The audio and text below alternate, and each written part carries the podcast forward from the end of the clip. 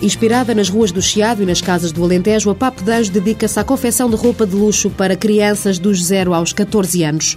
A empresa nasceu de uma forma informal. Catherine Monteiro Barros é uma americana, casou-se com um português, ela era jornalista da CNN, formada em energia nuclear, eh, e veio ver para Portugal e fascinou-se um bocadinho com, com, o que viu em Portugal. E então uh, comprou uns tecidos, deu os tecidos a umas costureiras portuguesas e faz uma coleção de roupa.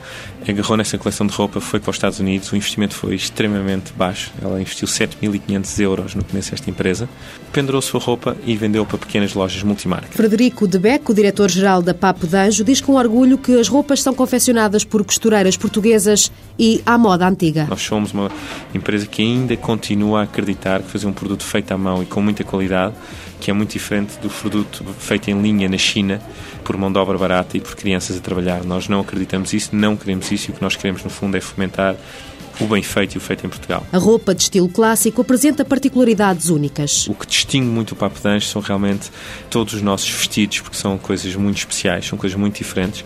Tem um forro por dentro que está lá para as crianças não suarem, tem detalhes muito, muito, muito bem pensados.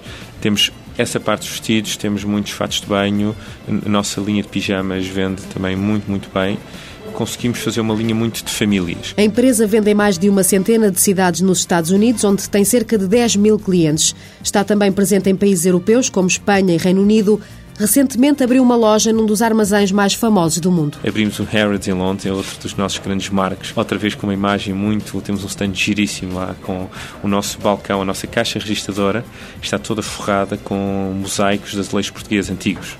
Uh, e por isso é outra vez um bocadinho a tentar sempre passar um bocadinho esta imagem que nós somos. Frederico de Beck conta que nem os famosos resistem à roupa com o nome de um doce tipicamente português. O Gwyneth Paltrow no fez-nos uma encomenda enorme. Essa aí é um exemplo. Uh, a filha do Tom Cruise recebeu uma grande encomenda nossa. O, os príncipes da, da Bélgica compram regularmente Papo d'Anjo. A venda por catálogo e a presença na internet deu à Papo d'Anjo uma maior projeção. Vender através destas ferramentas a imagem de Portugal é o principal objetivo objetivo. Eu acho que nós no Papo Tens conseguimos isso. Olhar para uma marca portuguesa e vender, vender e impingir, se quisermos, o melhor que nós sabemos fazer em Portugal. E nós sabemos costurar de uma maneira extraordinária e por isso nós conseguimos vender isso lá fora. Nos últimos dois anos foi considerado pelo CREN o melhor projeto na área de marketing internacional. Papo d'Anjo Confecções Limitada, fundada em 1994, 62 funcionários, capital social 114 mil euros, Faturação em 2008, 7,5 milhões de euros.